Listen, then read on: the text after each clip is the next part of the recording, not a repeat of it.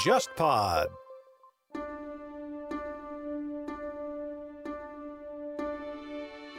你好，忽左忽右终于推出了新一批的节目周边，这次给你带来的是一盒咖啡组合装，包含了五款由我精心挑选、风格各异的挂耳咖啡。每一款的主题都契合忽左忽右的一个栏目系列，包括谍海译文、古典历史、漫长的十九世纪、未来都市与体育政治。我个人非常喜欢这次的设计，也希望你能消费这款商品，以此支持忽左忽右这档节目。购买方式是搜索微信公众号“忽左忽右 Left Right”，在微信的对话页面回复“咖啡”两个字，即可收到购买链接。对了，我们在这次发售的咖啡礼盒里面藏了一份附赠的小彩蛋，等着你去发现。话不多说，赶快开始今天的节目吧。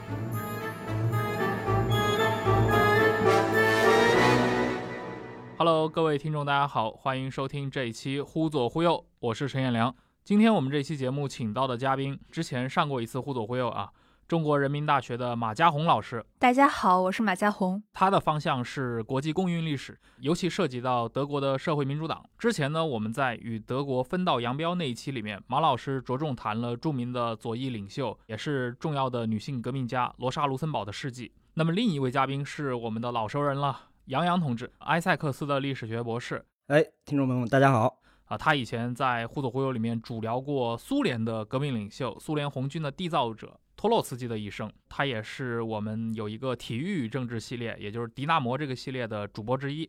上回啊，我们三个凑到一起，当然是通过远程连线的方式，三个人一起聊了关于19世纪末到20世纪初，在第二国际领导下。共产主义运动阵营内部发生的一些变化，最具体的表现就是作为老大哥的德国党和作为一个 兴起之秀的俄国党之间的这样的一个渐行渐远。当然，里面涉及到一些重大历史事件，比如说苏共二大上俄国社会民主工党的分裂，孟什维克派和布尔什维克派。今天啊，我们就书接上回，顺着上次我们三个人聊到的这个大的命题，就是第二国际的一个分裂和消亡。我们来谈谈大规模的这个帝国主义战争，第一次世界大战来临了。那德国和俄国的革命者们做出了怎么样的不同选择？世界战火纷飞的年代，帝国主义战争啊，对，列宁嘴里面的血腥的帝国主义之间的大战。一九一四年，其实，在那之前的话，两个党啊，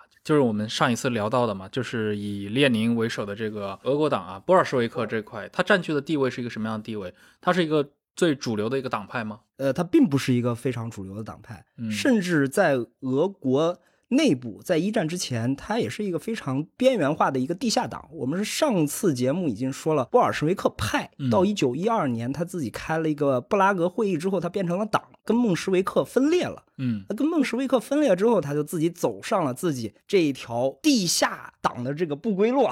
然后同时间，那孟什维克他还是坚持这种公开活动，所以说在这个公开与地下之争的时候，在一战之前，甚至到一战之后，还持续了非常长的一段时间。但是在此时间，一战前后这个时间，布尔什维克的地下它在蓬勃发展的同时呢，它其实在往这个部分进行的过程中，它是一个比较边缘的，不是那么主流的社会主义政党。如果你要说，呃，谁是主流的话，代表农民的社会革命党算是一个比较主流，而社会主义温和派里面的这些孟什维克，他也对吧？你有一个大佬普列汉诺夫、查苏里奇，嗯，他这还是镇得住俄国的这片场子，在第二国际里面也蛮主流的一种声音在里面，对吧？他发声，他作为一种俄国主流派进行发声，这是一些俄国的情况。嗯，你刚说到那个实际的那个最大党叫。呃，社会革命的，社会革命的，他是这种也是公开斗争的吧？还是说也是一个秘密党派？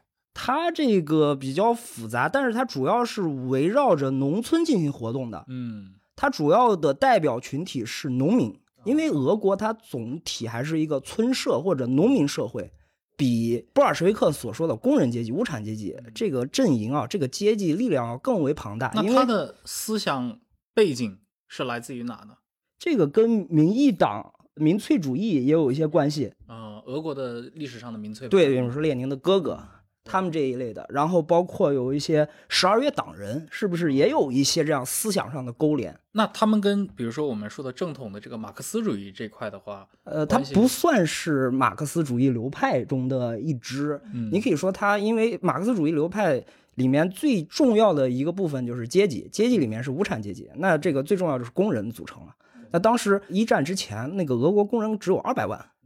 但是农民啊，对吧？千千万万。它更代表了一个更广大的这样的一个阶级或者是一个群体这样的一种需要。哎，我问你啊，这个农民啊，就是你刚提到无产阶级嘛，自动导向工人，就是农民里面应该也是有无产阶级的吧？他们是如何讨论这个问题的？这个问题很复杂啊。你你比如说，农民他到底算不算是无产阶级？自耕农肯定不算。呃，对你包括一些这个，对我们现在说的划分的这个贫农算啊，对吧？但是你有富农啊，有地农民啊，这都不算，这算是小资产阶级的一部分。嗯，所以说在当时，呃，列宁和一些孟什维克的讨论里面，他就出现了一个公式的区分，特别是他跟托洛茨基，托洛茨基又提倡是无产阶级专政，而这个无产阶级在现在来看来，就是更多的是一种工人的存在，嗯，而列宁的那个公式是工农民主专政，他把农民涵括在这个里面，他这是他对可能一个马克思主义一支流派的一个发展，他这个思潮的一种发展，嗯。那刚说到了这个战前啊，大概俄国的这些左翼党派的面临的这个局势嘛，德国这边是什么样子？德国，我们刚才也说了，就是德国党，它其实是当时整个社会主义国际的中心，而且它是整个社会主义世界的典范。它为什么是典范呢？就因为它能够把对于党的忠诚和对于工会的忠诚能够合二为一，能够高度融合起来。包括我们知道那儿有非常多的很杰出的领袖，像奥古斯特·贝贝尔，嗯啊，他被那斯宾格勒，就是写《西方的没落》的那个作者说，他是整个现代大军的统帅啊，就这样高的评价。包括列宁也对贝贝尔评价特别高，他说我们建立革命家组织的目的就是为了能够有成千上万的贝贝尔涌现出来。但贝贝尔只有一个，但贝贝尔只有一个。对，就是在德国，他其实并不仅仅是一个很成熟。熟的一个政治机器参与到议会选举当中，然后由此来去获得呃自己更广泛的这个政治话语权的这样的一个成熟的政党，并且与此同时，它其实对于所有当时的德国工人来说，它是一种理想的生活方式。其实，因为在德国的呃社民党的范畴内，你生活当中的方方面面都可以被涵盖。你比如说，我想去借一本书，我就可以去上党内的这个图书馆去借书，然后我去到工会的这个街区的。食堂去吃饭，所以他的生活方式就是一个，呃，我是一个德社党的党员。他是在德国的这个城市生活中有非常多的这种基层实践在。是的。是的，它有很多基层实践。其实整个德社党，它已经不仅仅是一个选举机器了，它其实意味着你每一个德国工人，你能够加入到德社党，其实它意味着你背后的那个保障，是一种生活方式。是一种生活方式，对。你比如说，他建那个 Hof，什么是 Hof？Hof 就是那种，呃，我们早现在可能要理解就是那种工人福利房，但是你放到那个时候，一百多年前，特别是奥地利人。德奥这个社民党人一说浩夫，哎呀，那就是党对工人的一种，不光是馈赠啊，就是一种互动。对他其实作为一个德社党党员是一个很骄傲的事情，而且在当时的德社党内部，如果说你这个人不关心政治，就是这样的一句形容词，其实是在德社党内是要比在世界任何一个地方更加具有轻蔑色彩的。社死是吧？就社死。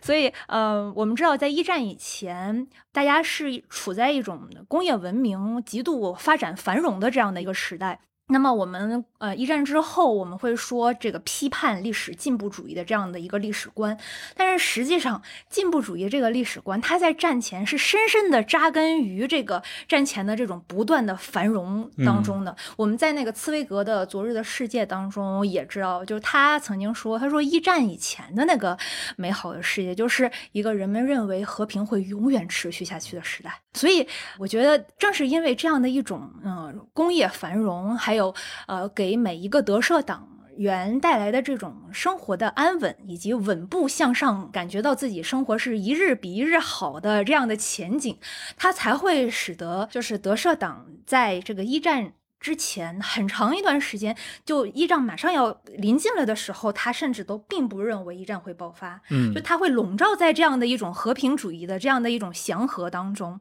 他们会相信，就是随着我们这个党党员的人数逐渐增多，我们的选票越来越多。因为在一九一二年的时候，德社党已经获得了三分之一的选票，成为了议会第一大党。嗯所以他们当时呃一个普遍的想法就是，我们呃随着这个党逐渐发展，他会把所有的老百姓、所有的穷民苦贫苦大众全都囊括进来。常入社会主义了。对，就是这样呢，到时候候到时候就没有所谓的什么社会主义跟资本主义之间的决然分裂，就是我们没有这样的之间的差别，我们就可以自然而然的过渡到一个完美的一个社会当中。反向的和平演变。对，就是一个和平演变，所以他 他是活在这样的一种前景当中。而且是对德皇这样一个帝国的这样一种和平的演变。当时被恩格斯还有考茨基等人，他们有一个名称啊，就把这个称为疲劳战略。对，疲劳战疲劳的是疲劳德意志第二帝国，对吧？但是最后看到一战，对吧？进来了之后，这个疲劳的其实是德社党自己了。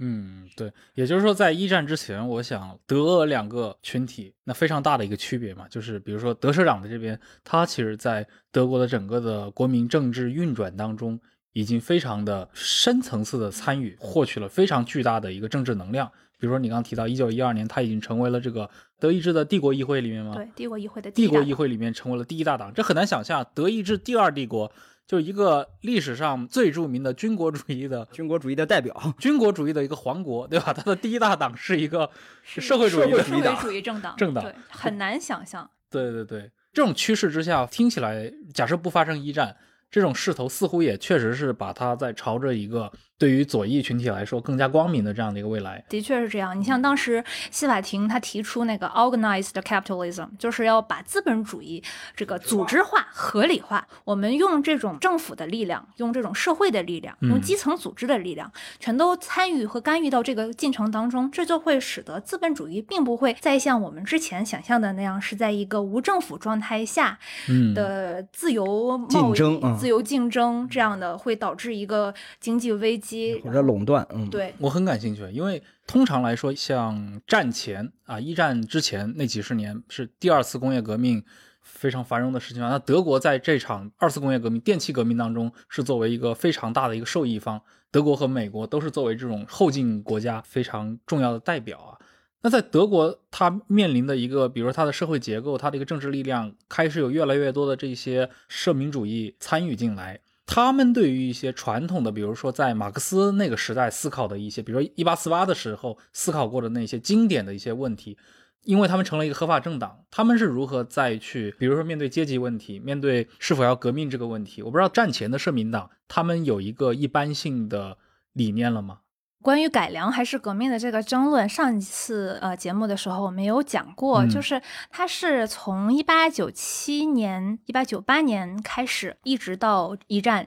之前，嗯所以它始始终没有停歇的关于改良还是革命的问题。虽然说他党内有这个改良派，他就认为什么革命啊没有什么意义，我们还去拘泥于这种党章的教条式的什么理论的这种革命有什么意义呢？运动就是一切，只要我们在运动中。那么，对于艾尔福特·纲领这个撰写人 Kosky 来说，考茨基呢撰写的是艾尔福特纲领的理论部分，所以当时那个政党还是要取代现行的这个秩序为嗯最后目的的，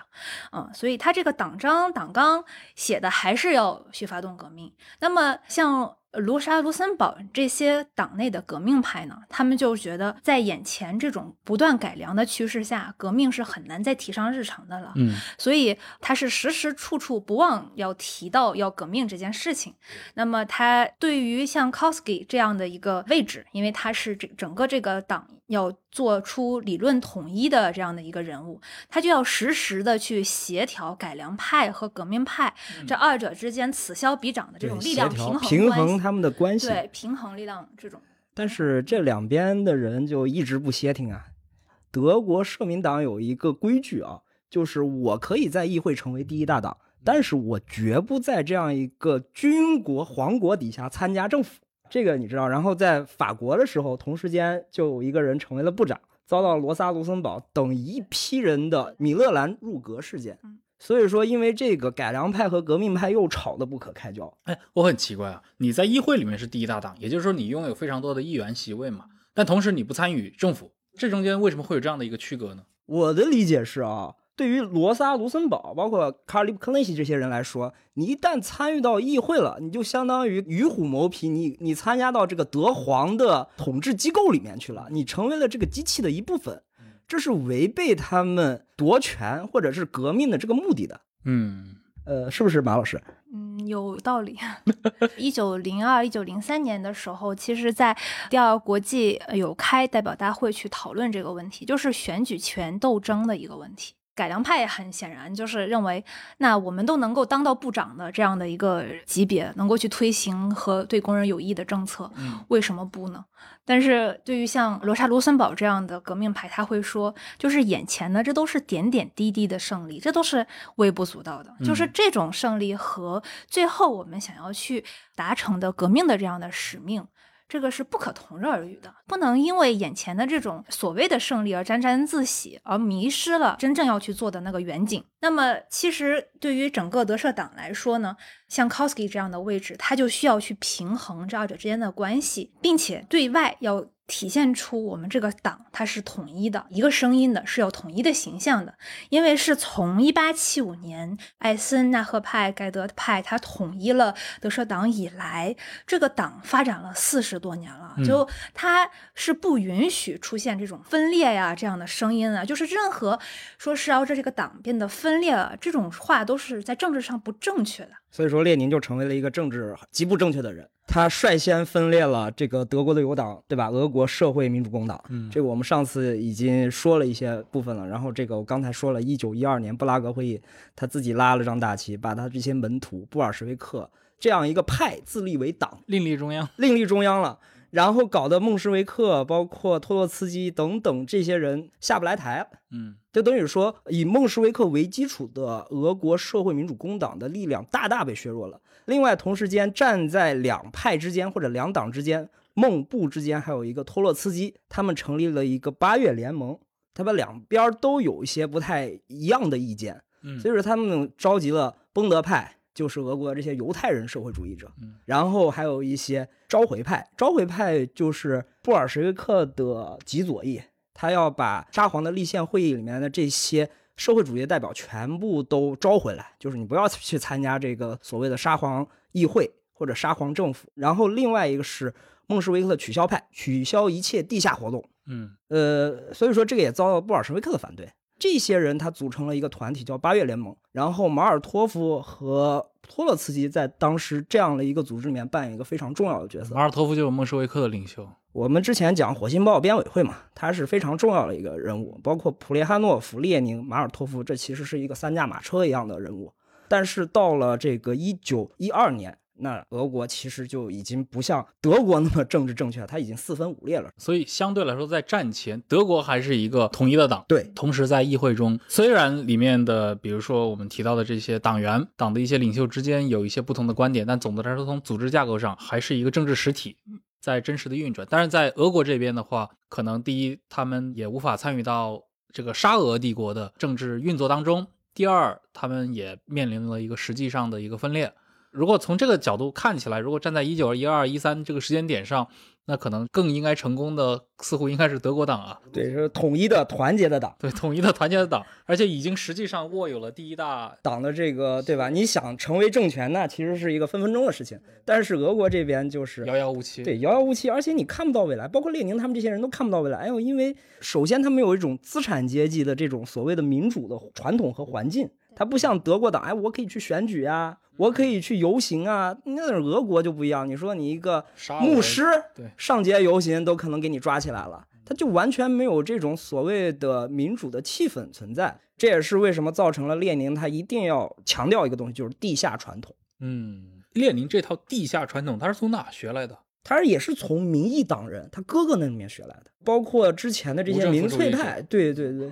他是从这个地方学。所以说，有一些学者专门研究他和他哥哥，包括他跟民意党人之间的这个关系，为什么造成了他这种性格，或者就是他执着的进行这种地下政策或者这种地下运动，而相反，那个我们上期讲到托洛茨基看欧洲什么都是好的。这个光明的未来在欧洲。这是托洛茨基，包括阿克雪里罗德、马尔托夫他们的共识在欧洲。嗯，所以说他们一直看着德国这样的一个母党的成长，他们很羡慕。哦，所以反过来说，其实列宁倒不太在乎俄国党如何如何，他其实更多是关注俄国内部的对，这样的一个事情。可以这么说。嗯，那中间列宁不是应该他被流放了很久吗？在瑞士，对，在瑞士，包括在英国，他和当地的这些左翼接触了怎么样？其实也一般吧，很少听说他像托洛茨基一样，什么成为考茨基或者贝贝尔家里面的座上宾。他基本上好像一个人躲在家里面写作的时间比较长，然后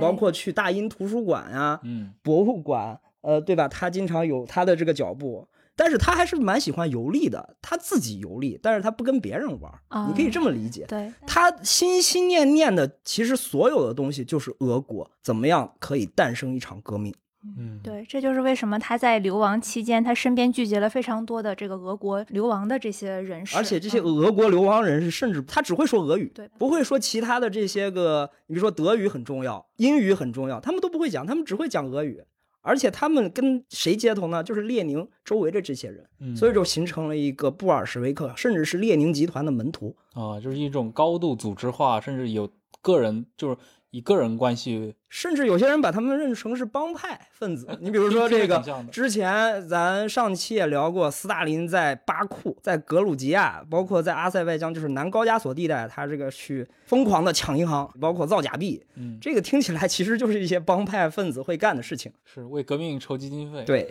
但是同时间在孟什维克，他就是所不齿的，他是一个高度道德化的一个团体。这是不是可以理解为，就是列宁他在整个的，如果我们以这个第二国际为一个视角的中心的话，从德国社民党看来，他其实是一个比较边缘的这样的一个革命人物。甚至被德国很多主流的人物啊，这个社民党的人物或者第二国际的人物，他不予重视啊，他觉得你们是在干什么？嗯，有一种这种感觉，那个搞不懂，哎，你们俄国到底是不是社会民主党啊？嗯，是这样。就呃，俄国布尔什维克他们在第二国际里边，可能拉迪克会比较被人熟知，列宁的声名并没有那么响亮。因为拉迪克，我们上期聊了嘛，他也干了一跟罗莎卢森堡一样的事情，去批大佬，到处去跟谁论战。然后他这个虽然说被很多人批驳，但是他的声名也从此显赫了起来。而且他同时跟呃罗莎卢森堡一个共同身份，他们都是波兰人。对，就是他们是属于那种我没有很强的我的民族身份认同感，就是在政治上的。我的意思是因为他是我要把我的一生献给无产阶级事业了嘛，那么这是一个国际的事业，真正的没有祖国的。，对，它是一个国际的事业，所以只有就是在阶级的问题解决了之后，所谓的这个民族才才以一种文化的形式而存在，因为那个时候国家已经被取消了嘛。哎，我就很好奇啊，你像罗莎卢森堡，他作为一个波兰裔，他有思考过俄国革命的前途吗？因为波兰在十九世纪末，它是属于沙俄帝国的嘛。对他有思考过，而且他会认为俄国革命的爆发，一会儿我们可能会要去聊一九一七年俄国革命的爆发。他会觉得这是一个大好事儿，就觉得通过这一场俄国革命，他终于能够敲醒这些沉睡当中的这个德国社会民主党人了。就是这场世界革命马上就要开始了，但我觉得他在这个俄国革命之后，呃，反而是会对俄国革命有很多具体策略上的批判。这种批判其实是从当时列宁写《怎么办》还有《进一步退两步》这些小册子的时候，他就已经觉得俄国的这个组织问题有点嗯，对，特别怎么办嘛？之前也老聊这个问题啊。嗯怎么办？就是你要搞一个坚定的、集中的这样的一个高度组织化的、地下的、秘密的政党。这个就是列宁主义在技术角度的一个核心的对，这个杀手锏。技术策略最重要一本小册子，这个受到了罗萨卢森堡对他有一些技术问题的不满。就是卢森堡他批判的点在哪呢？就是他有哪些是核心理念是不认同？他的核心理念就是他觉得这个民主集中制的问题，嗯他觉得你这种民主集中制最后就是把民主给取消了，就只剩下集中了。只剩下一个人说了算。对，，就只剩下一个人说了算了。而对于罗哈罗森堡来说，他一直推崇的是群众的自发性，就是嗯要通过群众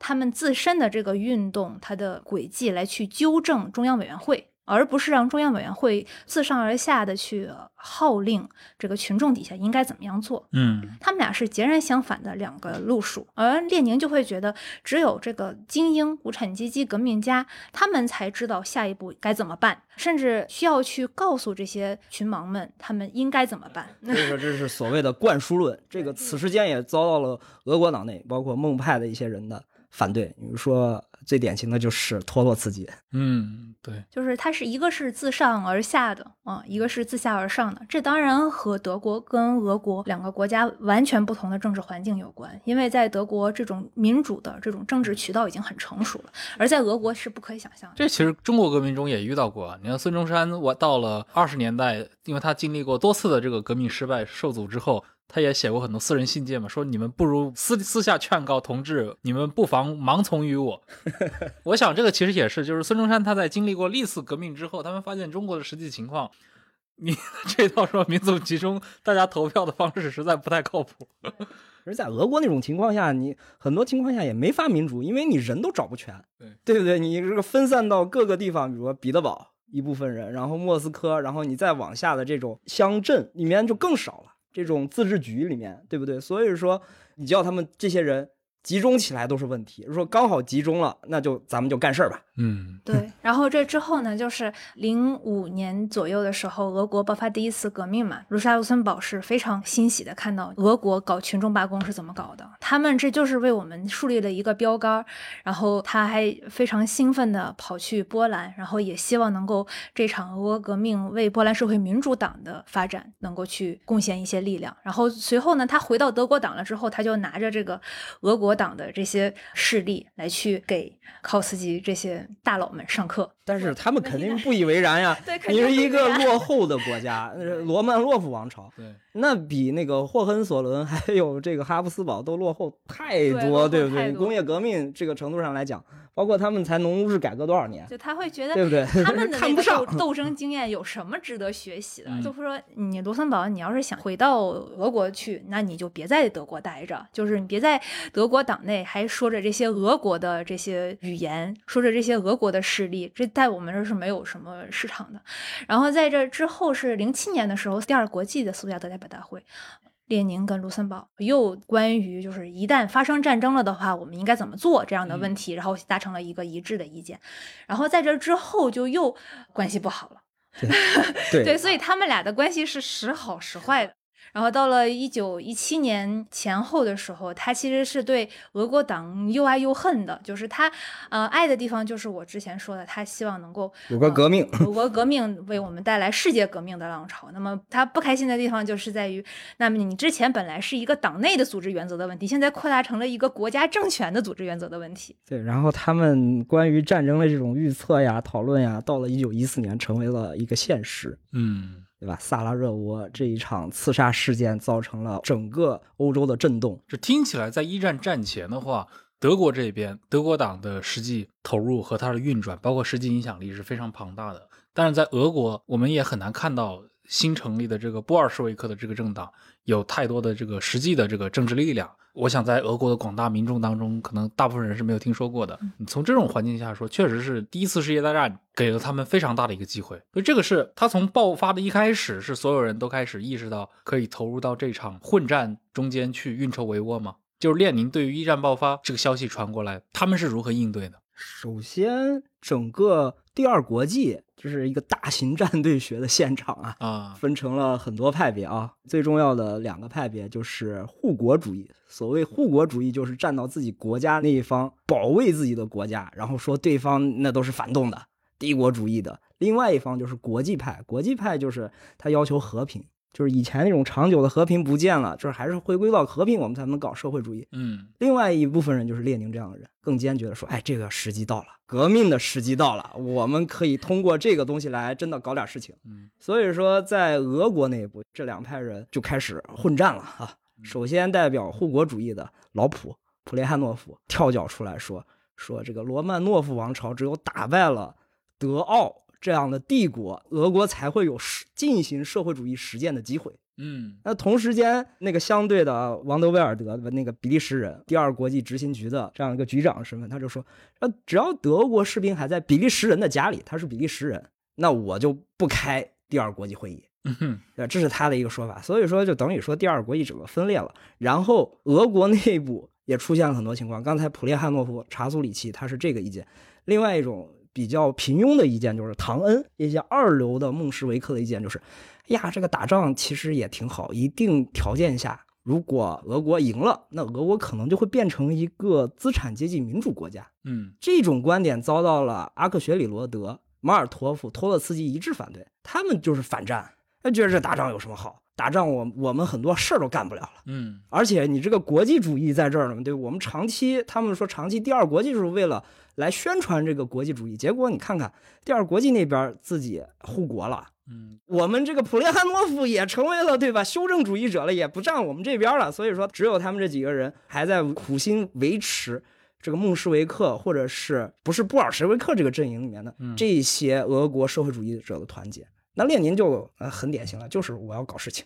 通过这个机会。那德国这边他们的，因为德国党跟俄国还不太一样，俄国这纯粹在野，对德国的党它是正儿八经，它有议会席位的，这个国家参战了，对，就是其实直到战争爆发前一天，德社党都始终是保持着一个和平主义的立场，因为你想，你指望这一个成熟的这个政党，在合法范围内斗争了这么些年的一个政党，在战争爆发的几十个小时之内，然后我就突然说公开。的抵制战争，然后我把所有的斗争都转到地下，嗯啊、这样把我们这个这么些年的斗争的财产就全都荒废了。你觉得这现实吗？肯定是不现实啊。所以就是在议会决定通过军事预算的这个会议的时候，一百一十票，当时他有一百一十个议员，只有十四个人是投的是反战票，然后更多的人都是啊还是同意去参与战争的。嗯在德社党内部始终是有一个呃潮流，就是他们会认为只有德国强大了，德国在世界范围内有更多的殖民地，有更强大的实力，我们德社党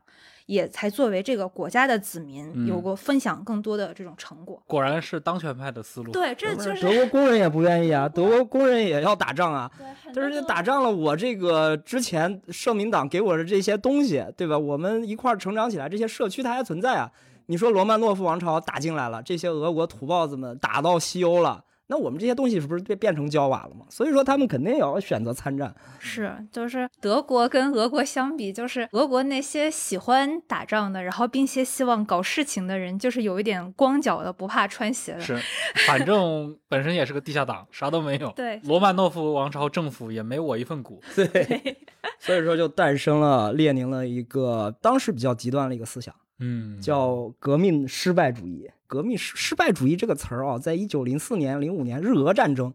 中间，这个布尔什维克派、列宁他们自己就提出来过。但是那次战争毕竟还是个区域战争，这次直接是一个对吧世界性的爆发的大战。这个怎么理解呢？这个你可以通过两条路线来理解。第一个就是把帝国主义战争变成国内战争，就其实就是把帝国主义大战变成国内革命，这是第一点。让帝俄越乱越好。对你越烂，我才有我登台的这个机会。嗯第二个就是失败，谁失败？沙俄失败啊！沙俄失败了，才能加速革命的发展。所以他也是所以个加实实际加速是这个加速主义的源头。加速论者。对，是这样。嗯，其实像罗莎·卢森堡，他也是这么看啊。他当时也是希望那个最好是德意志帝国能够失败。但在社民党，他们主流是不能这么想的。当这然这个这个政治不正确啊！对。这帝国有我一份儿呀。对呀、对，所以当时其实反战派在呃党内的这个领袖层面上，最后就集中到两个人身上，就是聚光灯打到两个人身上，一个是卡呃我们都刚才说的卡罗莎·卢森堡，还有一个就是卡尔·里布克内西。嗯卡尔·里布克内西是谁呢？他是个红二代，他是威廉·里布克内西的儿子。艾森纳赫派的首领，对，威廉·里布克内西是谁呢？他就是和呃，就像杨洋说的，还有刚才我说的贝贝尔啊、他们两个人在德国党的这种地位，可以说是和列宁和托洛茨基在俄国党的地位是差不多的。嗯所以就是德高望重的这样的角色。那么卡尔·里布克内西呢，他是打小就相当于是个公子哥儿一样的，这个继承了红色的这种基因啊、然后呢，他就经常方也以此来去吹一吹革命的牛皮，然后大家呢，嗯，也是觉得这个卡尔里布克内西没有什么能力。但是呢，呃，卡尔里布克内西是在一九零七年的时候写了一个小册子，叫做《军国主义与反军国主义》。他因为这个小册子就入狱了。他当时是一个很鲜明的反军国主义的立场，因为他就要把这个我是一个主张革命的这个人设要立得非常鲜明嘛。他就因为这个小册子入狱了之后呢，我们知道，对于一个革命者来说，入狱在某种意义上是一层镀金，对吧？对 所以跟海外呃留学一样。对，所以他当时就是出狱的时候就被竞选为一九一二年的那个议会议员嗯了。然后卡尔里布科内西在这次反战的这个浪潮当中，他就很旗帜鲜明的自己站到前头，他要继续呃 维持他的这个呃人设，而且过程当中他也有非常多的这个高光的时刻，嗯，第一个高光时刻就是那十四个人里面中间的一个，是吧？，反就反对投反对票投反对票，嗯忽左忽右的首档付费节目《谍海译文》已经在忽左忽右的第一百四十七集上线了。这是一档付费的单集节目，我和沙青青老师用将近一百分钟的时间，探讨了冷战的真正起点、古琴科事件和背后的间谍疑云。节目可以在小宇宙 App、喜马拉雅 FM 或者忽左忽右的微信公众号上找到，欢迎大家前去购买，支持《谍海译文》接下来的更新计划。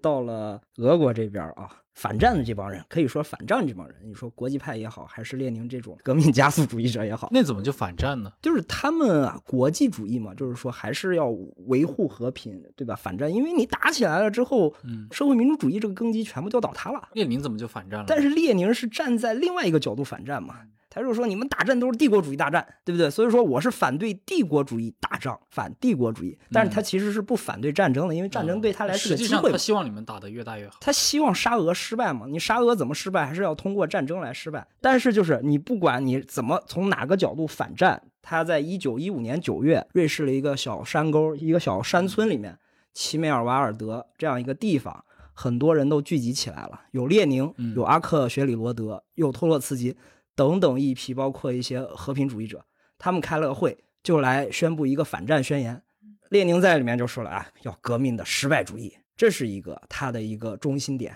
这基本上所有人都反对他，说我们要求和平呀，反的是真正的战争，你反的是帝国主义的战争，对不对？那我们也知道是帝国主义战争，那不打不是更好吗？但是托洛茨基算是站在他这边，但是两个人这积怨已久，旧恨未消，又添新仇啊。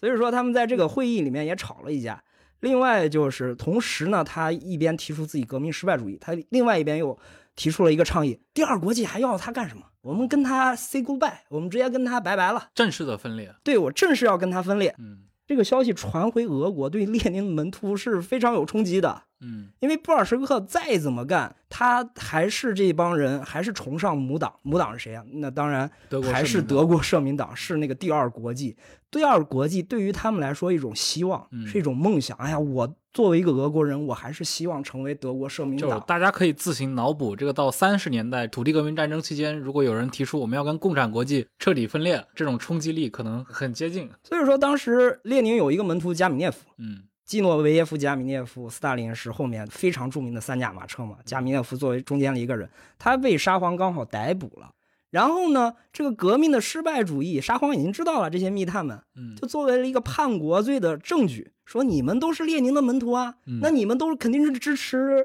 革命失败主义啊。所以说就去质问，是甚至就拿作一个证据去审判加米涅夫他们这些人。加米涅夫他们其实说实话不满，不满在什么地方呢？就是不满你是你要跟第二国际分裂啊，这我不干呀。第二个就是你革命失败主义，大哥，求求你，你在外面瑞士怎么喊都行，我在这边干革命。然后你这一过来了，我成我叛国罪证了，那我怎么办？我说这不要枪毙了吗？所以说他在面对沙皇这些审判中间，他就拒绝承认我是革命失败主义，甚至与列宁划清了界限。嗯当然，到最后我们也知道，这样一个与列宁在某一个时间段划清界限，都成为了他的罪证。罪证，嗯是很有意思。就是那列宁他为什么要这么急着跟第二国际去划清这个界限呢？他为什么会在一九一五年提出正式的和第二国际分裂？他这个诉求是什么？我感觉他其实也一直都是这个第二国际边缘的人物啊，所以说也是光脚不怕穿鞋的嘛，分就分了。第二个是不是他跟第二国际有一些纠葛，甚至被第二国际黑过？嗯，他在第二国际一直属于一个边缘的位置，这是对的。因为包括像嗯布尔什维克他们在一九零七年斯图加特代表大会的时候，和罗莎罗森堡写共同的这种反战的呼吁的时候。他们的观点才被认可的，所以我说的指的是列宁，他的观点才走入到第二国际的视线里。包括在亲美瓦尔德会议之后，在有一次好像是派着那个阿克雪里罗德和罗莎罗森堡写一个关于防止布尔什维克和孟什维克分裂的这样的一个报告，呃，就是说要让他们这两个党不要再发生这种分裂了。就是列宁肯定反对啊，他们这两个政党。之间的争论，在第二国际看来都是微不足道的。两个小弟吵架，对，两个小弟就是你还要让我去做你的调解人，就我就觉得你们就别吵了。我我感觉是这样的，列宁对第二国际他有一种憎恨感，那这种憎恨感来源于哪儿呢？恰恰就是第二国际拉偏架，因为第二国际认同俄国这些领导人是谁呢？阿克雪里罗德、普列汉诺夫、查苏里奇。那列宁在这些。巨佬们面前，那是说劳动解放社最早的俄国马克思主义团体，就是这些人里面，他是一个小弟啊。嗯，你小弟，那你说第二国际维护大佬，那小弟肯定不愿意啊。嗯，那接下来，比如说在整个的战争过程当中，列宁基本上他在战争的前几年，他都是在国外，在瑞士是吧？对，在瑞士。嗯，所以说他去开这个会还蛮方便的啊，坐个小马车就过去，不像这个托洛茨基等人还要坐火车穿街入巷，这个穿越边境接受检查，还要带一本什么“德皇万岁”这样的小册子才才从那个地方能出来或者进去。嗯，所以这段时间，因为整个战争的过程其实也发生了非常多的变化嘛。一开始人们可能认为这个战争几个礼拜就结束了，对，后打了四年，而且没想到如此的惨烈。这个过程当中，你尤其像沙俄也好，包括像德国也好，我想他们的从民意的角度，从很多甚至到了最后的两年，其实德皇本人也失去了自己的权利啊。像俄国国内更是积累了巨大的一个民怨。这中间这些革命者们在做什么呢？办报纸，寻找机会，寻找机会。最重要的一个工作就是你得宣传呀，啊，宣传鼓动啊。无论是做和平宣传还是做反战宣传啊，对这这个革命宣传，他都得办报纸。对，他不像咱们现在是用新闻批，他那个时候就是办报纸。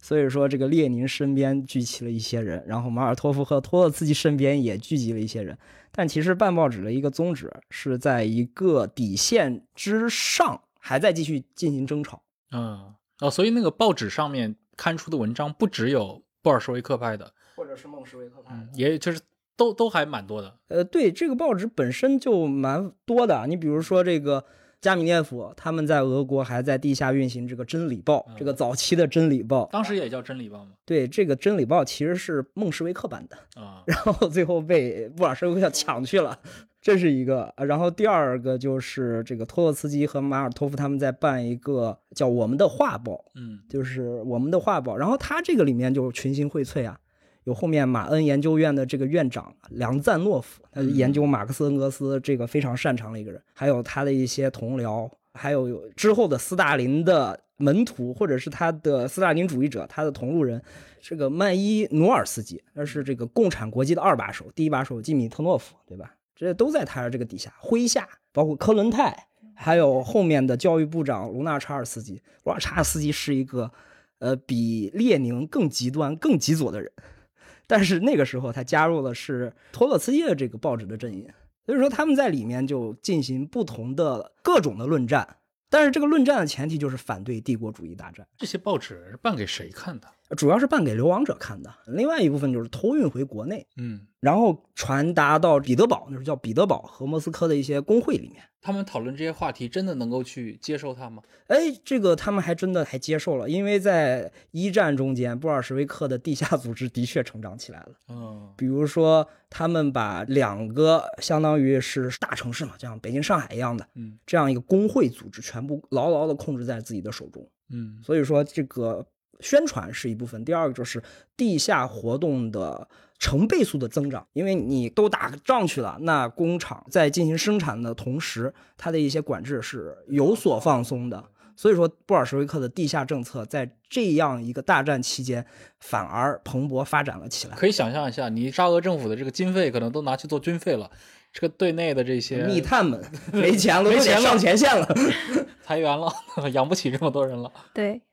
其实，在德国也是有同样的情况，就是在一九一五年的年初，罗莎·卢森堡和弗兰茨·梅林，嗯，他们俩就办了一个杂志，叫《国际》。就后来的这个国际派是哪儿来的？就是从这儿来的。然后这个刊物呢，其实在当时不仅仅影响了这个党内的这些左派的分子，它还跨越了这个政治范畴，还影响了很多当时其他的知识分子。呃，据我所知，就是戈哈德·肖勒姆，就是那个犹太神学家，哦，他的哥哥叫维尔纳·肖勒姆，是一个共产党员，啊、是一个当时的斯巴达克派。然后把他这个小册子呢给了他弟弟看，然后他弟弟看完了之后呢，又给了他好基友本雅明看。然后本雅明当时当时看了之后就觉得，哎呦，这个国际这个刊物，他对这个评价非常高嗯啊、还有像包括汉娜·阿伦特第二任老公。汉娜·阿伦特第二任老公也是一个斯巴达克。其实你想象到他这个刊物，他影响的已经很多人了。他当时就是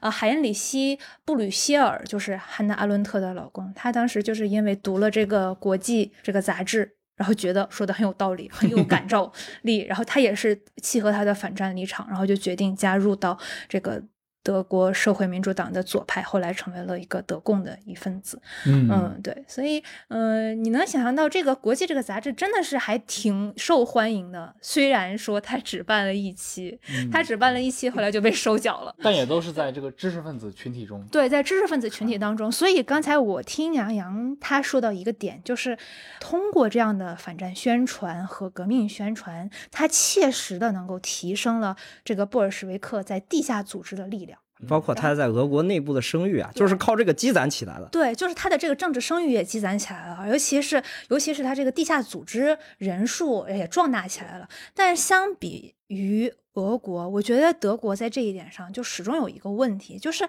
他是上层的知识分子和下层的这些革命工长，这些常年在工厂工作生活，而且在工会斗争工作的这些工人的老大哥们。其实他们的这个日常生活和这个知识分子的革命宣传之间是两张皮，是是割裂的，是根本是之间是互不相通的。其实这也恰恰是一方面是因为德国社会民主党太过于成熟，它革命分工非常细，嗯。然后它也并不像是我们刚才说的这个布尔什维克的这个革命家组织、革命家集团是那么集中的那样的政党，它可以牵一发而动全身，它不是这样类型的政党，所以才会使得这个革命宣传这一个层面和底层的老百姓、底层的工人之间是脱节的。嗯其实虽然说这个。国际这个杂志，哎呀，办呢就办了一期，而且这个传播量很广，影响很大，但是是在知识分子内部的传播。哎，你刚刚提到一个词啊，就刚刚在说国际杂志的时候，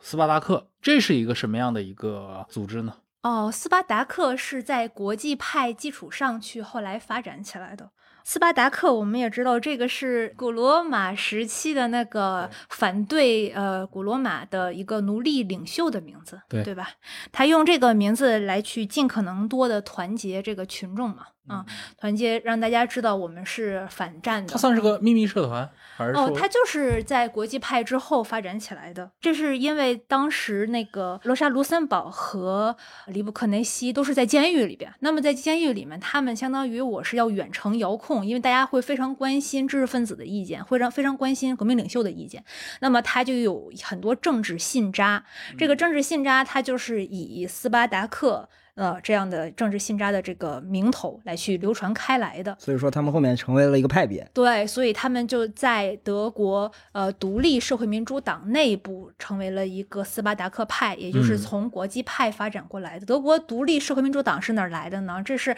他从德国社会民主党当中分分裂裂出去的。嗯对他们就是一帮反战的这些中立的。这样的德国社会民党的党员，比如说像 Kowski，比如说像伯恩斯坦，比如说像哈兹，这些人他们当时都是反战的一个立场。嗯，他们后来自己从这个德社党当中独立出来，是一九一七年的年初。然后他们独立出来之后，呃，其实是嗯、呃不是他们自愿的，而是艾伯特当时是德社党的这个党首，嗯他觉得我不希望再受到这个反对派这些的掣肘，我你们所有的一切反对派，你们就从我们这个党脱脱离出去吧，你们就离开我们这个党吧。所以说这个 教父就走了，马克思主义的教皇离开了自己的党。Kowski 他们就后来自己建立了自己的德国独立社民党。那么你们的从这个名字也能听出来，独立就是我是和德社党之间是不相干的啊。那么我这是完全是在一战的这样的一个背景下，我要去反战的这样的立场，呃，去建立的这样的一个政党。然后在这个政党当中，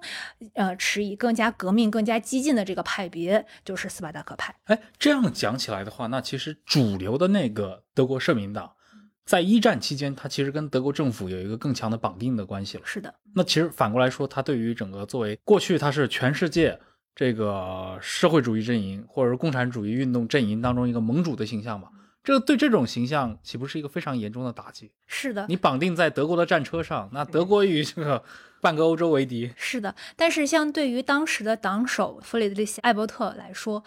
呃，他其实是一个非常稳健而且现实主义的一个领袖。嗯他是怎么成长起来的呢？他本来是一个马鞍工人，他是一点点积累自己的这个政治声誉，从工会、行会做起。然后后来呢，逐渐成为了这个工人的领袖。贝贝尔也曾经提拔过他，然后贝贝尔非常认可艾伯特的这个工作能力。呃，早年当然他会认为艾伯特的思想比较右，就是他会觉得艾伯特你为什么不讲革命呢？对，但是艾伯特这个人，他是一个非常现实的人，非常做事儿的人。他就认为，他说什么都没有提高德国工人的福利来的实惠，做事也非常严谨。他当时到了柏林了之后，成为这个贝贝尔的左膀右臂的时候，他做的第一件事儿就是要在我们这个党的办公室里，就是最核心的这个办公室里安上电话，安上电报，做到让这个党能够完美的、良好的运转起来。嗯，这个其实就是艾伯特这个人，他是一个特别现实的现实主义逻辑的人，所以他之前虽然曾经被贝贝尔认为说你这个观点有点太右了，有点跟资产阶级穿一条裤子了，但是后来因为他在贝贝尔身边工作，因为他的强大的工作能力，也让贝贝尔非常信服，就觉得大家会说贝贝尔你怎么看艾伯特呀？贝贝尔会说。难道他的工作能力有什么值得指摘的吗？就是会这么去反问。所以说他其实是一个这样的人，是不是？就是一心为工人谋福利，是这样一个勤勤恳恳的这样的一个工作人员，或者是一个领袖的形象出现了，而反而不是说我们看到知识分子罗莎、卢森堡、利普克内西天天喊着、对，叫嚣着要要革命革命，对对吧？但是革命的基础，对吧？工人们他们是怎么想的？其实感觉是离着很远，反而是艾伯特这种人，就是我很接地气。我就给工人谋福利，对，他是很接地气的一个人，所以优秀党员啊。属于优秀党员。所以我们看传统的这个嗯革命史的书写，它更多的是从共产党的这边的政治派别出发的去书写革命史，会把艾伯特书写成一个小人，说他是个叛徒啊、说他怎么和这个普鲁士军官团勾结勾兑，然后最后背弃了这个无产阶级的事业，呃，说他呃如何阴险狡诈，但实际上其实这是一种非常这个脸谱化的。嗯，先入为主的时候。对一个务实的人，反而你会对他有很多好感，不至于脸谱化到这样一种程度，对吧实？际上，就我们看当时德国革命发生了这个内乱了之后，他想的第一个问题是怎么恢复秩序，尽快恢复秩序。让工人吃饱对，肚让。工人能够有着非常正常的生产生活，能够开启。他考虑的是这个问题，所以他是一个非常务实的人。我又觉得应该为艾伯特去正一下名。嗯，对，哎，就是我很好奇啊，就是在这个大战的进程当中嘛，德国社民党就是我们不考虑那些激进的那些领袖们啊，或者无论是反战也好，还是说和这个社民党中央有一个切割或者独立，那么就社民党本身啊，它作为一个一九一二年议会中间第一大党，那么战争进行了几年后，它在德国的政治派别里面。他面临的是，它有面对比如说德国日趋紧张的这种国内政治环境的一些压力吗？有的，因为你比如说像呃鲁登道夫，他当时在前线，其实是一方面要关心前线，但是他更担心的是后院起火，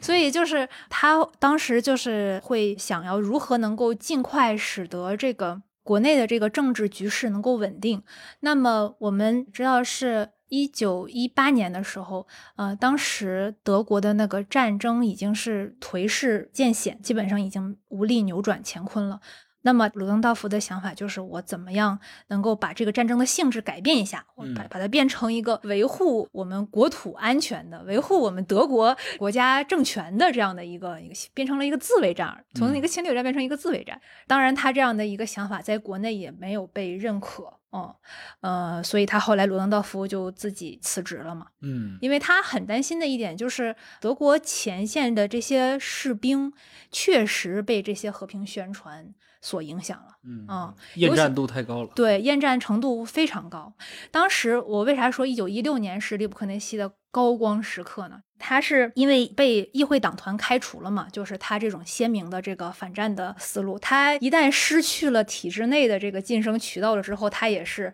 也没有什么可失去的了。他又觉得，那么我就反而不如去做一些广场上的这个政治行为艺术。他就在站在波茨坦广场上，旁边就是呃准备运运送到西线的士兵，德国士兵。的火车，他在这个火车前就高喊这个打倒帝国主义战争啊，就是我们要从军队呃离开啊，就是这样的口号，然后获得了很多很多的这个声援，然后大家也的确，我觉得哎呀，里布克内西说的非常有道理。当时在德国前线的士兵里边，甚至都是以里布克内西万岁来去作为互相打招呼的这样的。嗯，哎，你刚提到，其实鲁登道夫他的那个想法，就把一个侵略战争，因为在一个颓势的情况下，改变它的性质，变成一个自卫战，这样的话能够延续大家的一个战争热情啊，其实是在维持这个战争的存续。但是明显他也失败了嘛，他辞职，但辞职之后很快就这个就是历史教科书上的，对吧？基尔的水兵起义了。就厌战度实在太高了，大家都不想打了。这个时候，德国内部的左派就面对这样的一个消息，他是怎么去做这个联动的呢？呃，其实就是他们希望能够在呃基尔这个水兵港能够集结力量，发动最后一次对这个英国的反击嘛，就是全力要打一次战争。结果当他们要休息的时候，就是在基尔水兵港，因为在之前，其实，在基尔就已经爆发了很多次这个工人的罢工啊，有这些情况，所以他们根本没有想到的是，本来希望能够停留一下，振作一下士气，然后没有想想到，却在当时就立刻呃激起了这个民怨沸腾，就使得士兵跟工人共同联合起来，发动了这场兵变。嗯，那之后呢？比如说在柏林这边，像你刚提到的那些社民党大佬，对，就是基尔的这个水兵起义了之后，他就立刻在向汉堡啊，在向各个地区全都去蔓延辐射，最后当然就蔓延到了这个柏林。嗯然后柏林也自发的成立了这个工人士兵代表委员会。嗯，真的，我们过去在那个教科书上看到的一般顺序啊，都是基尔的这个水兵起义，嗯，那之后就是德国军界开始考虑议和，德皇退位，那马上的话就是魏玛共和就成立了。这个叙事其实是个非常粗线条的叙事，对吧？嗯呃，魏玛政府其实你也很难说它是一个左翼的政府。那左翼们去哪了呢？呃，一九一八年的基尔水兵兵变了之后，那么他这种革命的力量很快辐射到全国，各地纷纷成立工人代表委员会。呃，然后到了柏林之后，在十一月份的时候，呃，利布克内西出狱，那么他就被大家奉为这个可以团结的核心。嗯然后十一月九号的柏林是一个非常戏剧化的柏林，呃，那天各色人等、各个政治力量纷纷粉墨登场，然后就出现了一个所有人都不知道接下来会发生什么了，但是大家都会觉得有一个大事要发生这种情况。感觉跟俄国 之前的那个二月革命事件有点像啊。对，是有这种感觉。当时呢，因为我们知道德皇他都是站在这个城堡上去检阅队伍的，所以前一天呢，德皇德皇退位了之后，整个柏林和勃兰登堡这个地区就只留下一个将军来去，是说我来领着我们这个护卫队去守皇宫，因为皇宫它它还是一个呃，相当于有这个帝制的一个象征啊政治象征嘛。呃，所以他们就是守守在皇宫门前，那么他们要去捍卫这个最后的皇权，但是他们当时还不知道这个德皇已经退位了。然后其实很多士兵呢，就是在这种上面的长官说你要去继续守卫，那么他就盲从，从上午一直到中午，命令改了三次，就是一会儿说让守，一会儿说大家可以撤了，一会儿说又得守，所以是大家属于一个非常混乱的状态。然后就有的人就说德皇已经退位了，然后这就在士兵当中产生了这种犹疑和怀疑，本来都不太想守了，本来这种革命的火焰已经燃烧到了柏林，大家都是觉得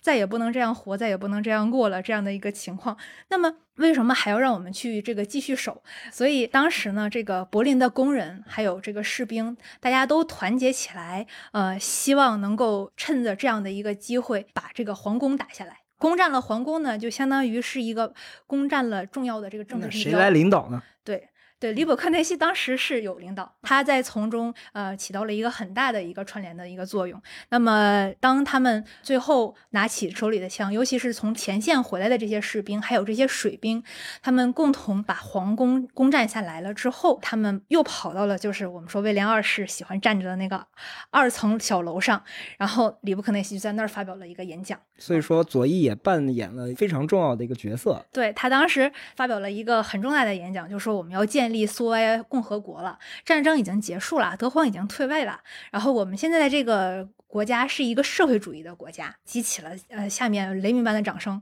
然后大家就觉得我们既然如此，就已经是攻占了这个最重要的政治地标嘛。那么挺有意思的一个事儿是，当时我们知道柏林的警察署啊、他还是属于这个警察署局长，相当于他当时就不知道自己该怎么办。他就觉得马上这个革命爆发了，皇宫都被攻占了。那么，如果一旦革命成功了的话，我肯定是被撸下来的，我不能再去继续干了。嗯所以他当时就给德社党的那个总部啊、打了一个电话，说警察署现在需要被交接，由谁来交接？当时那个艾希霍恩就是一个德社党的一个老党员，然后他也是一个左派立场的，他接的电话，然后他就说好，现在我们就可以去交接了。然后他就带了一伙人，就跑到那个柏林的警察署，然后就说我们现在来派人交接了。柏林的警察署就这样归这个左派所有，然后归了他们所有了之后，他就立刻释放了所有的政治犯。然后还有比如说谢德曼，就我们知道谢德曼都是和这个艾伯特两个人一起嗯并称的，齐名叛对徒，齐 名的这个叛徒。然后说这个谢德曼当时就在议会大楼里边，他准备要去开会，然后但是呢，突然就是一伙人进来了。一伙人进来就把这个谢德曼拎出去，说：“谢德曼，你必须得说两句。里布克内西已经发表完讲话了，该轮到你说了。”然后谢德曼就说：“我有什么可说的呢？为什么一定要让我说呢？”他说：“里布克内西已经说宣布成立苏维埃共和国了。”然后 谢德曼当时就傻了。当时他想到，一九一七年俄国革命已经成立了一个俄国苏维埃，他知道俄国发生了那些乱七八糟的事情，他不希望这些事情也发生在德国，所以他就觉得里布克内西实在是太乱来了。但是没有办法，就这一帮轰又怂恿着他一定要去做一个讲话，嗯哼，然后谢德曼就也难辞其咎的。发表了一段讲话，就说我们成立了共和国，但是他不敢说是苏维埃共和国，他就说我们成立了共和国，结果就灰头土脸的下来了。所以为什么我们会看德国革命的这段历史的时候，就会说里布克内西是怎么出来说了，然后谢德曼也出来说了，但实际上他俩说的有很大的不同。然后谢德曼发表完了讲话了之后，结果被艾伯特一顿劈头盖脸的骂：“谁有资格说成立共和国了？你有资格说吗？我们这边正在和这个德皇和还有这些呃军官团们去商议，到底是不是要找一个德皇的继承人来去继续延续帝制，然后以这种君主立宪的这样的形式去继续啊、呃我们的这个国家，呃。”这都没有讨论完呢，这些问题全都没商议完呢，你就单方面的宣布成立共和国，谁给你的权利？所以就可以看到，就是在十一月九号这一天，呃，其实是一个整个柏林成为了一个大兵营。嗯但是你看到其中有一个点啊，特别有意思。这个时候听到苏维埃三个字，反而是老大哥德国受到了老小弟俄国的影响，对，这些左派搞了苏维埃，但其实这是一个反向的啊。这个在一九一八年十一月革命之前，这个苏俄已经成立一年了。嗯真的大家都非常熟知的十月革命的爆发，然后有了这样的一个苏维埃的政权。就是同时间呢，就你这么一个说法，埃伯特共和国、里普克内西的苏维埃共和国，反而又可以跟俄国同时间在呃进入到十月革命之前的这个双重政权，对吧？又能有一些类似的暗合在里面啊。你也可以说是，哎，呃，艾伯特他们在学习，或者说你你怎么都得在学习，是不是？不是被动的接受苏维埃，就是主动的接受这个东西。嗯，对，其实当时像艾伯特政权，他们考虑的一个很重大的问题就是，千万不能变成俄国那样。如果要成为俄国那样，德国就会成为俄国的一个支部。嗯你相当于德国就把自己直接清除于这个西方列强这些呃最重大的力量之一了，你就把自己降为一个和俄国一样的是一个苏维埃的这样的国家。其实，如果他们有一定政治站位的，像这个艾伯特这样的人，嗯对他经常是喜欢为整个德国来去思考问题的，然后他觉得他自己是有这样的位置，不得不去这么思考问题。所以说，他认为十月革命如果这样一个风潮带到德国，实际上是把德国这样一个帝国的形象，或者是一个先进国家的形象拉低了。对，是就是我德国社民党这些年的工作，哎，也基本上不复存在了，因为你得向一个老小老弟学习了。对，它意味着你要成为俄国的一个支部，为俄国马首是瞻的一个存在。所以，这个对于所有这些呃社民党的老党员来说，这个是不可以接受的嗯啊、而且更可怕的是，他们不知道这场革命会将德国带向哪里。所以，这嗯个其实是他们最关心的，就是要怎么尽快的去恢复秩序。这也就是为什么艾伯特会和军方合作。就战争结束之后的那一段时间的德国国内也是错综复杂。对，嗯、这段时间很有意思，就是一九一九年一月的时候已经开始了这个屠杀嘛。之前其实是有相当长的一段时间，这个德国的工人阶级真的有机会去夺取政权的。就像嗯刚才我说的，十一月九号，德国的柏林成为了一片大兵营，呃，而且这些工厂委员会纷纷成立。但是当时其实有一个问题，就是为什么俄国革命成功（引号的这样的成功），嗯德国革命失败（引号的失败）？我们很多写革命史的人会说，这恰恰是因为德国缺乏一个有力的领导机构，嗯，像俄国一样，像布尔什维克一样这么样。民主惯了，没有集中了。对，因为它没有集中，所以它才会使得革命力量一盘散沙，嗯内部的内讧不断，然后经常是在这种争论下一步该怎么办当中。空空的、白白的浪费了时机。嗯对，这也就像那个 Ruth Fisher 他写的《斯大林与德国共产主义》那本书当中，他是一个列宁主义者，字里行间就是哀其不幸，怒其不争啊，就觉得你德国工人阶级，尤其是工人代表委员会，你们为什么就没有认识到自己非常重要呢？嗯就你们为什么就没有去在事实的时候真的去发挥你们的力量？因为那时候艾伯特，因为他不希望自己的这个和军方媾和的这样的事实被德国工人阶级知道，因为这样的话他就有损于他的政治声誉。他是真的躲起来了几天。他甚至做好打算了，如果说躲起来的这几天，一旦德国工人真的夺取了政权的话，那么我就在波茨坦建立了一个新政权。所以他是做好这样的打算的。但问题是，德国工人不争气，怒其不争啊！对，就是怒其不争，就是他没有利用这样的时机，而恰恰在这样的一段时间里，艾伯特还有这个军方集结了军队，嗯开进柏林，然后开始屠杀左对，开始屠杀。但是我们其实恰恰需要问的一个问题是：为什么德国工人阶级这个时候无动于衷？为什么他们没有起义？所以这个才是一个问题，而不是说缺乏组织。缺乏嗯组织这个东西，它更多的是一个基于列宁主义立场一个评判。但问题是，真正需要问的问题，恰恰是为什么他们是这样爱其不幸，怒其不争呢？当然，我们其实可以有很多讨论了。就比如说，就和俄国相比，那么很主要的一个就是我们刚才也说了，就是他的这个革命领袖和底层工人群众之间，他是有革命分工。所以，虽然斯巴达克，尤其是像里普克内西，他是主张要联合各方的左翼势力，然后集成一个统一的力量，然后推翻艾伯特政府，但是他自己甚至都被罗莎·卢森堡撤走。罗莎·卢森堡说：“你现在不应该去推翻艾伯特政府，因为我们现在工人德国的工人还没有 ready，嗯，那你什么时候 ready 呀？问题就是，就是罗哈罗森堡他是完全是出于理自发性的考虑对啊，他认为斯巴达克派什么时候能够接管政权呢？只有我们在漫长的一个革命罢中罢工期，我们德国工人我们心甘情愿地选择了这个斯巴达克同盟，那么我们才可以接管政权。否则，像这个列宁俄国革命的时候，我们就说已经接管政权了，我们就代表工人阶级了。现在工人阶级应该怎么样，我们说了算。嗯这样的一种做法是非常危险的，就是你就没有民主了。所以他要在无时无刻贯彻民主。但是我们知道，在这种革命瞬息万变的形势之下，你去无时无刻贯彻民主，其实是不可能真正能够达成你的政治目的。嗯所以我就说，里布克内西他当时想做的这些很激进的这些事情，并没有在底层德国工人阶级被接受。嗯他们就像刚才我说的，就是他们已经习惯了这样的一种生活方式了。就这种生活方式要不要抛弃？包括我们刚才说的这些，你说图书馆也好啊，这些保险机构也好啊，这些都没有掌握在斯巴达克派手里。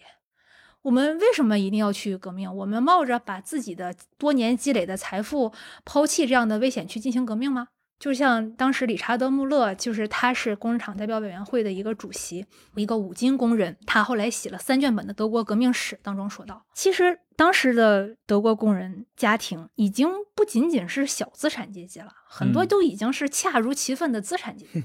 对你让这些人去冒着这个流血的风险去革命，太不现实了。哎，一九年应该四月份，当时不是巴伐利亚成立了一个苏维埃吗？对，这个其实非常值得说的，就是从一九一九年一月份，就罗莎罗森堡和利布克内西被普鲁士军官团啊、谋杀之后，相当于斯巴达克团最重要的两个领袖被谋杀了。嗯那么处于斯巴达克团群龙无首这样的一个状态，那德国革命的第一阶段其实就结束了。嗯那就进入到了德国革命的第二阶段，也就是德国的这个内战时期，从一九一九年到一九二一年。嗯我，觉得这段时间其实也是有非常多可以说的。这回头咱们可以专门来聊。对，而且里面涉及到一桩很有意思的历史公案，因为毕竟是巴伐利亚苏维埃，对吧？那希特勒同志到底有没有戴过红袖章，对，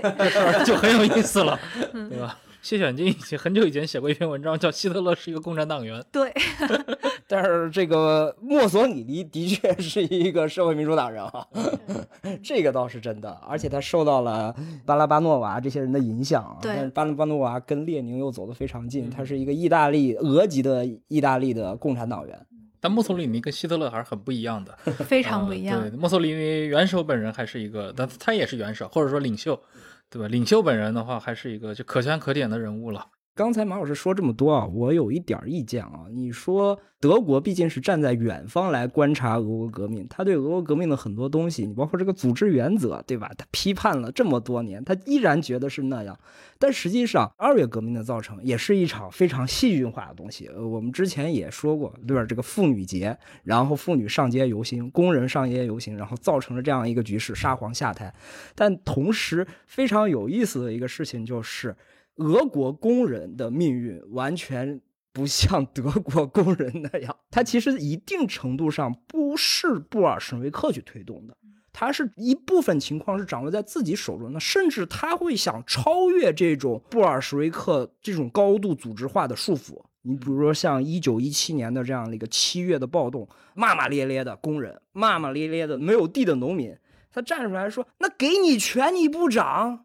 给你工人权你不涨，你作为一个工人的代表，或者你作为一个社会主义的代表，那你就拿去呗。那我们不就是掌权了吗？我也不想为什么你们所讨论的是资产阶级革命还是社会主义革命，对不对？呃，我流两次血，我流一次血都够了，而且这个大战我已经非常厌恶了。那你们这些社会主义者，克伦斯基社会革命党人，他已经当政了。嗯，对对，包括这孟什维克已经进入到政权里面，那你们这个还在说我们要建立一个资产阶级的民主国家？那作为工人，他本身他说这是个什么东西？嗯，对不对？相反，这个列宁在一九一七年四月提纲提出来了之后，他看到了这个夺权的机会，他跟托洛茨基明白，我们只有这次机会可以拿到政权。嗯，他们是被工人涌入到了这个所谓的东宫里面，而不是像对吧？里布克内西站在那个地方自说自话。虽然说很多人说是布尔什维克所策划的赤卫队如何如何，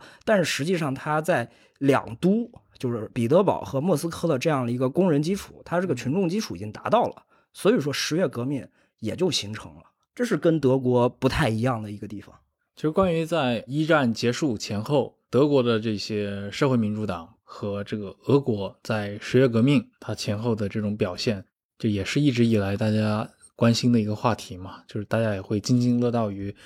最终你站在一个共产主义的呃历史叙述里面，就是为什么俄国党会成就，德国党最终却失败了。那第二国际，它在全世界作为一个老大哥的光芒，也逐渐被这个苏联以莫斯科。形成的一个新的一个国际，对这样的一个国际所取代，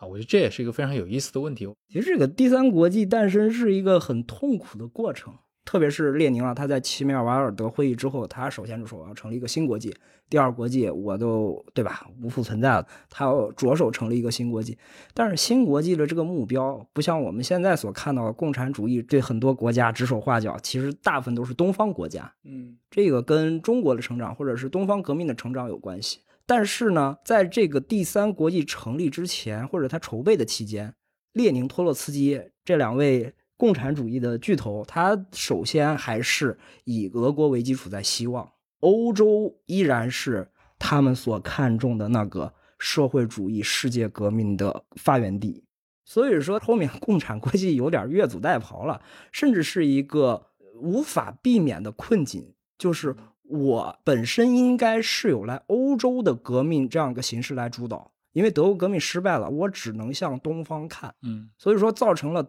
在俄国这样一个贫瘠的地方，形成他自己形成了一套领导权，嗯，这其实，在一战之前甚至是不可想象的，嗯，是不可想象。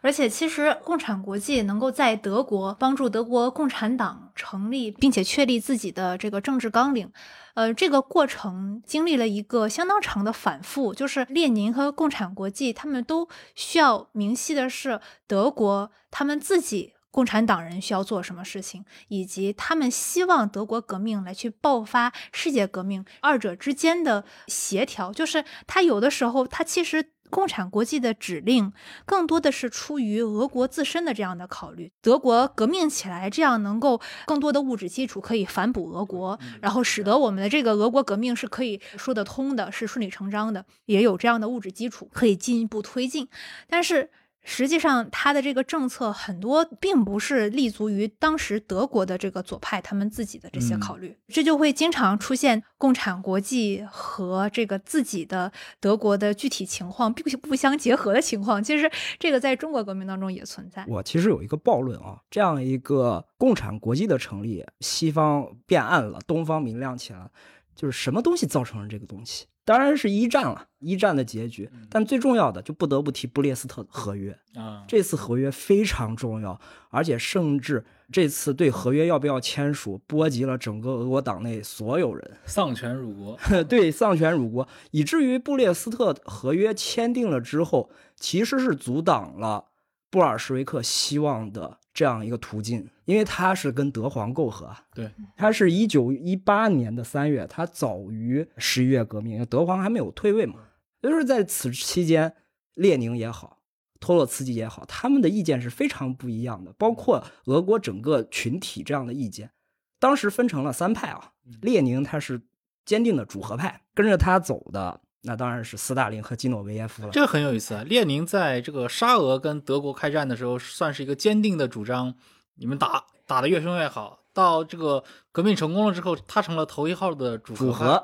他是怎么回事呢？是这样的，因为十月革命的一个结果，它造成了很多困境。你比如说，布尔什维克怎么样组织一个政府？他不像德国受命党一样，他毫无经验。所以说，他首先面对的这个组织政府。是跟谁组织政府？这里面也产生了很多分歧和意见。你比如说，要不要把呃孟什维克社会民革命党囊括进来？最终也是把呃左派社会革命党囊括进来。这是一个。第二个，他们面对的最重要的一个事情，就是如何去清理首都彼得堡的这些喝酒的 革命工人。嗯，因为革命胜利了。所以说，俄国人的狂欢方式，很多人都非常清楚，就是喝酒。他们把沙皇拿出来的酒都大量的消费掉了，那布尔什维克就没有办法，他只能把酒倒掉。所以说做这些事情其实耗费了布尔什维克很多的精力。那下面呢，他就要面临一个非常大的困境，嗯就是前线的战争，我跟他怎么样去解决？嗯列宁从他这个角度讲，他为什么要去跟德国谈判？为什么要主和？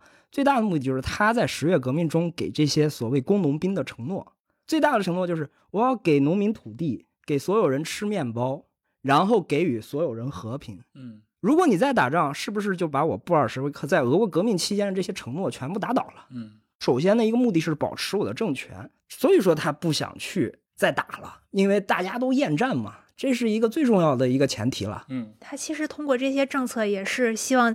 土地政策是要去争取农民，然后同时也争取前线的士兵，然后面包是把大家的这个肚子喂饱的现实问题，然后和平呢是还大家一个安稳的政治环境。所以所有的这一切都是希望团结尽可能团结的力量，然后使得这个政权变得稳固。但是这个在德国社民党人，包括左翼眼里面是一个什么情况？那您就是德皇的奸细啊，嗯，因为他夺取了政权，首先干的事儿不是跟德国打仗，是跟德国媾和呀。就把德国国内的这些革命者坑了。，对，是不是把德国革命者坑了，或者就是他就是德皇的奸细啊？这个他铁皮火车回去，很多人说他是着任务的？对，德德皇把他送回去呢，送回莫斯科。所以说，这个对于列宁的这次组合啊，那当然基诺维耶夫、斯大林这些他的门徒，如果你把列宁当做是呃堂吉诃德，那他们就是桑丘，一定要围着这个轨道转。你刚说列宁就属于第一种嘛？对，坚定的主和派。那相对的就是布哈林、拉迪克这些人，嗯他们作为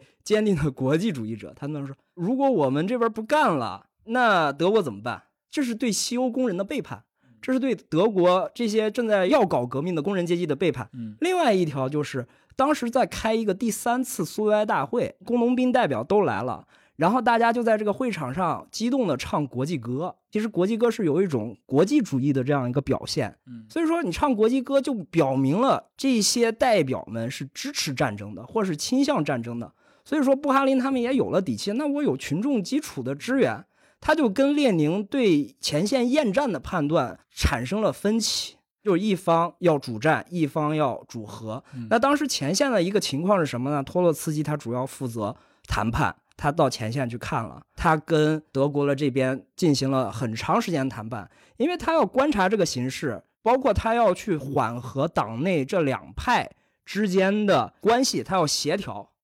所以说，他不想造成党内的分裂，他不想造成党的分裂，因为有前车之鉴啊。这个前车之鉴就是法国大革命啊，对不对？你一旦在打仗的这个过程中产生了很多争论，嗯丹东、罗伯斯庇尔纷纷被推上断头台。他担心这个事件出现，甚至当时左派共产主义者，就是布哈林、拉迪克为首的这批人，包括岳飞、吉尔任斯基都在内啊，他们就是开了个玩笑，这个笑话还挺流行的，就是我们要逼列宁辞职，甚至可能要把他逮捕，是因为我们要支援西欧的工人阶级搞革命，如果不把列宁撸下来的话，这个革命就没有办法搞了。十月革命当中出了公贼。所以说，这布哈林的这个说法，热拉迪克的这个说法，成为他后面大清洗是站在列宁对面，是历史的叛徒的一个历史最正反动言论。对历史反动言论。所以说，最后呢，这个结局是什么呀？就是双方进行不断的拉锯战。当然，列宁最擅长的东西就是劝说自己党内的同志了。嗯那托洛茨基站中间，他不战不和，他就弃权了，带了吉尔任斯基几个人一块儿跟他弃权了之后呢，形势就偏向于列宁。所以说，布列斯特条约其实是阻挡了苏俄向希望的这样的一个途径。布哈林当时开完了这个关于布列斯特合约签订的这个会的时候，他就痛哭流涕，然后他走到走廊里，抱起了这个托洛茨基，就大哭啊。他说：“托洛茨基，我们把党变成了一个大粪坑。”然后以及刚才你说的那个列宁开会的时候，我觉得他好像开会有一个特点，就是大家先争论。就是一顿争论，然后各方都谈自己的观点，然后争得面红耳赤，他一言不发。然后他最后的时候，然后他来了一句话：“那我们就这样办吧。”然后最后大家同意决定。他其实，在背后做了很多工作，不光是一九零三年啊，这是这个二大时候，他就是不争论战背后，经常就是跟马尔托夫谈，跟托洛茨基谈，你怎么想，然后把对方劝说到自己这个观点上来。很很典型的这种反而在会上，对政治局会议的这种套路，就开会的时候是不讨论的，都在会前讨论。这个事件产生了之后，到了二零年，列宁又推翻了他在布列斯特条约的这样一个主和派的这样的一个观点。他说：“那我们要进攻波兰，打打过波兰就是柏林。这也是机会主义了。但不是因为这个德国崩溃了吗？那要是都是一九一八年最后一波这个德皇的反攻，对吧？在西欧的攻势假设达成了，美国的军队没有挡住或者怎么样，那德皇不退位，那我想二零年也没那些事儿了。是，呃，实际上前线有一个问题，就是像刚才马老师所说的“离不科内西万岁”，嗯那德军和俄军在前线啊，有一段时间是在联欢的，嗯就是他们共同厌战。所以说，这个包括左派共产主义者布哈林为首的，还有托洛茨基他们的一个预测是，德国已经无力再战了，嗯而且无力再进行最后一攻了。其实这个历史并不是这个样子。对历史，就你看怎么说了。第一次世界大战的最后一年，就显然这个德国的军事力量相比起二战的最后一年是要强大很多的。嗯他的这个前线是稳固的，他直到一九一八年还能发动上百万人规模的这样的一个大反攻。嗯如果不是美国的军队到了之后，那 西欧的军队是很难说了。所以说，一战的这种战争军事跟二战还是很不一样。二战的德国是基本上不可能有什么胜算。嗯，好呀，那我觉得，呃，刚刚其实我们聊了很多，就是主要是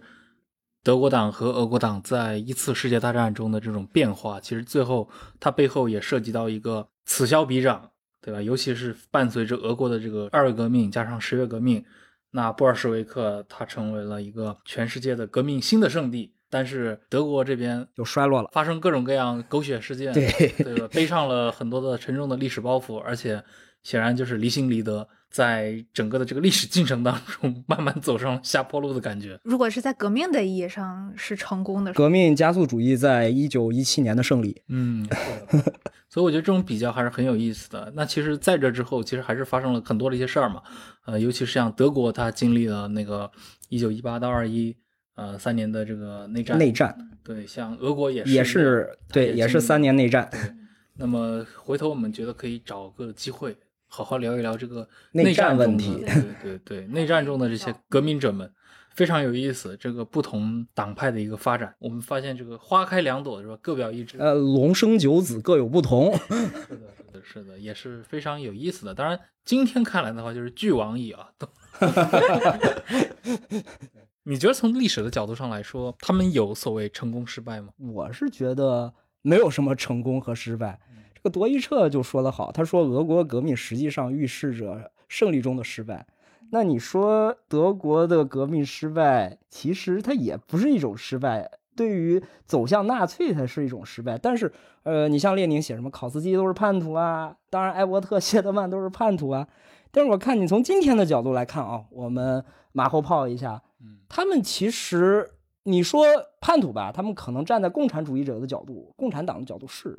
但是更进一步的是，他们对魏玛共和国这样的建立、缔造，甚至于到今天都是有影响的，甚至于他们把一些社会民主主义或者社会民主党的历史或者它的命脉传承了下来。所以从从这个角度上来讲，德国社会民主党它到底是成功还是失败呢？对，所以这其实就是看历史的一个意义。我们在不同的那个历史节点，就会重新评估历史事件它的价值、它的意义。就是历史的这个时间线拉得足够长的话，其实可以改变我们看待很多事情的认知嘛。是，嗯，前段时间这个北欧这些国家，对吧？芬兰、丹麦不是宣布实行四小时工作制了？嗯，他们应该算是这个社民国家还是民社国家？呃，应该是是社会民主福利国家，其实是是已经完成了很多社会民主党人的心愿了。是的，但是你看，其实也没有经历这样的一个暴力的血腥革命，所以大家不同国家的路径是非常不一样的。对，常入主义获得了最终的胜利。